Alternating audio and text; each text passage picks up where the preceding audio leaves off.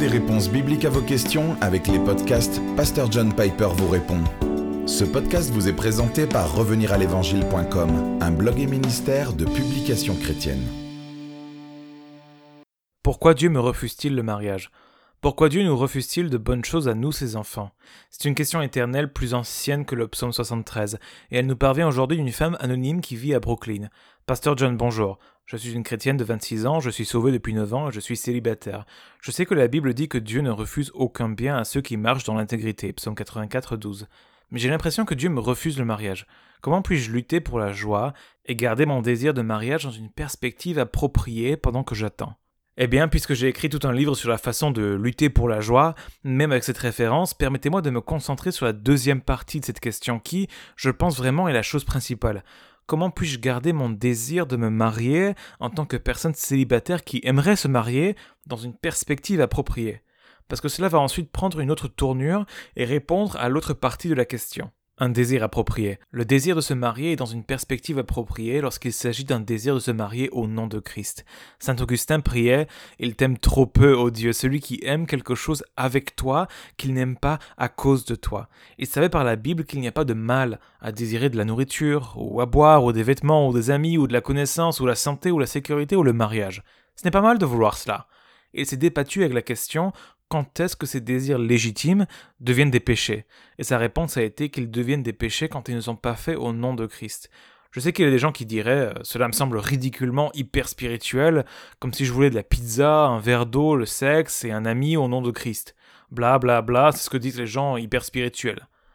Mais si vous pensez qu'Augustin sonne hyper spirituel parce que vous êtes censé tout faire au nom de Dieu, vous ne nous critiquez pas moi ou Augustin, vous critiquez Dieu et la Bible. C'est l'apôtre inspiré et non Augustin qui a dit Et quoi que vous fassiez, en parole ou en acte, faites tout au nom du Seigneur Jésus, Colossiens 3.17.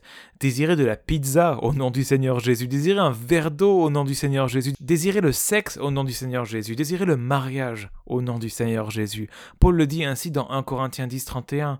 Ainsi donc, que vous mangiez, que vous buviez ou quoi que vous fassiez, faites tout pour la gloire de Dieu.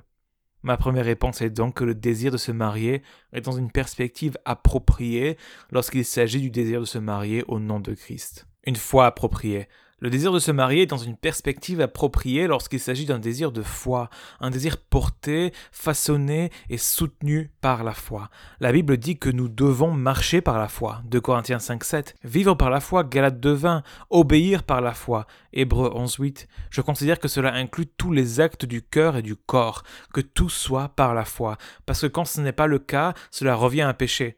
Tout ce qui ne provient pas d'une conviction de foi est péché. Romains 14, 23. Ainsi, désirer le mariage par la foi signifierait laisser le désir s'enraciner dans la confiance que Dieu n'a pas épargné son propre Fils, mais l'a livré pour vous et qu'il vous donnera toutes choses avec lui, selon la logique solide comme le roc de Romains 8, 32.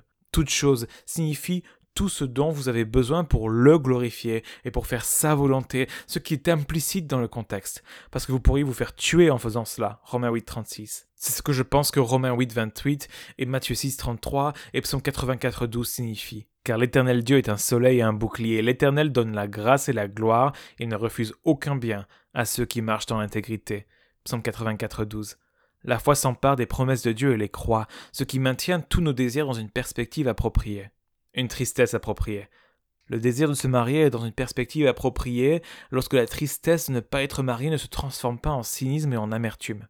Je pense que la tristesse à la perte de désir innocent n'est pas un péché, à moins que la tristesse ne submerge la joie pieuse et se transforme en cynisme et en rancune, entraînant une personne célibataire dans l'isolement et le péché, plutôt que l'amitié et le service.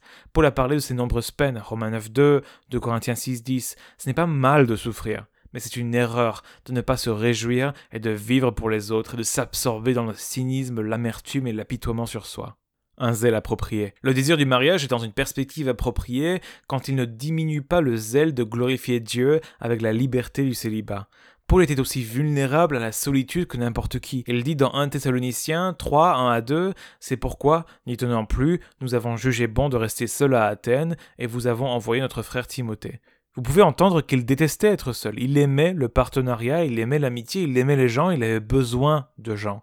mais il souhaitait que chacun puisse avoir la liberté d'être célibataire pour le ministère qu'il avait, en Corinthiens 7.7. Il savait que ce n'est pas la volonté de Dieu pour tout le monde, mais il révèle les possibilités que le célibat offre et qu'il aimait. Des attentes appropriées. Le désir de se marier est dans une bonne perspective quand il n'est pas intensifié par des notions irréalistes que le mariage est la clé du bonheur. En d'autres termes, il n'y a rien de mal à rêver du genre de bonheur qu'une personne peut avoir dans le mariage. Mais ne laissez pas votre désir s'intensifier parce que vous idéalisez le mariage comme le paradis sur terre.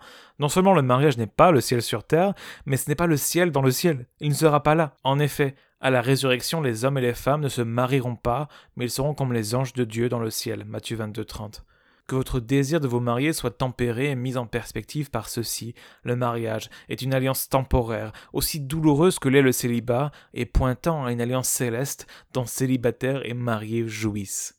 Une église appropriée. Enfin, le désir pour le mariage est encore plus dans une perspective appropriée, lorsque vous faites partie d'une église aimante et qui prêche la Bible. C'est une famille qui durera pour toujours. Nous espérons que ce podcast vous a encouragé.